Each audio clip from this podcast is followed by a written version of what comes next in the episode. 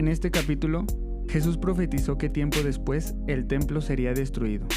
En este entendimiento nos damos cuenta que Jesús conoce lo que has pasado, estás pasando y pasarás. Pero Él dijo, el cielo y la tierra pasarán, pero mi palabra no pasará. Afiancémonos en lo único que prevalece, su palabra. Todas las mañanas, desde muy temprano, las multitudes se reunían en el templo para escucharlo.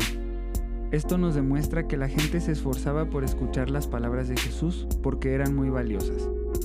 Y a lo largo de este tiempo, no ha existido ni existirá ninguna enseñanza, frase o palabra que se le compare, porque su palabra es la única que es eterna.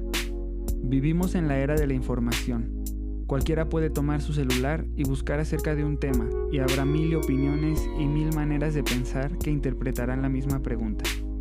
Jesús, desde miles de años atrás, nos advierte de esto diciéndonos, Mirad que no seas engañado, porque vendrán muchos en mi nombre diciendo, Yo soy el Cristo, y el tiempo está cerca, mas no vayan en pos de ellos.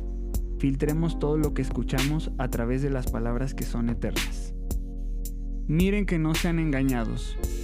En los tiempos que estamos viviendo, constantemente somos bombardeados por información, la cual moldea nuestros pensamientos y por consecuencia nuestras acciones. Es por eso que Jesús en este capítulo nos advierte, ten cuidado, cuida lo que entra a tu mente y corazón, no te amoldes a este mundo. Ciertamente estamos viviendo una época difícil y no podemos permitir que nuestros corazones se carguen de los afanes de esta vida.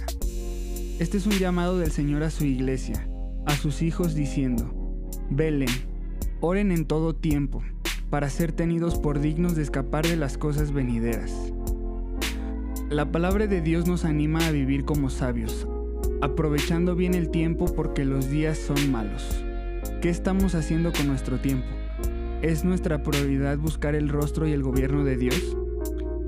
De cierto les digo que el cielo y la tierra pasarán, pero mis palabras no pasarán.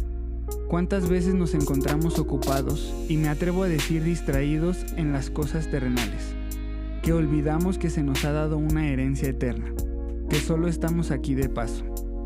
Es momento de levantarnos y aprovechar cada ocasión para dar testimonio. Aun cuando fuéremos entregados por familia y amigos, y aún aborrecidos de ellos, porque dice el Señor, yo te daré palabra y sabiduría la cual no podrán resistir ni contradecir todos los que se opongan. Será con paciencia que ganaremos nuestras almas. Empecemos a vivir nuestra vida aguardando la segunda venida del Señor, siendo como la tribu de Isaacar, entendidos en los tiempos, para que cuando empiecen a suceder estas cosas estemos erguidos y levantemos nuestra cabeza porque nuestra redención está cerca.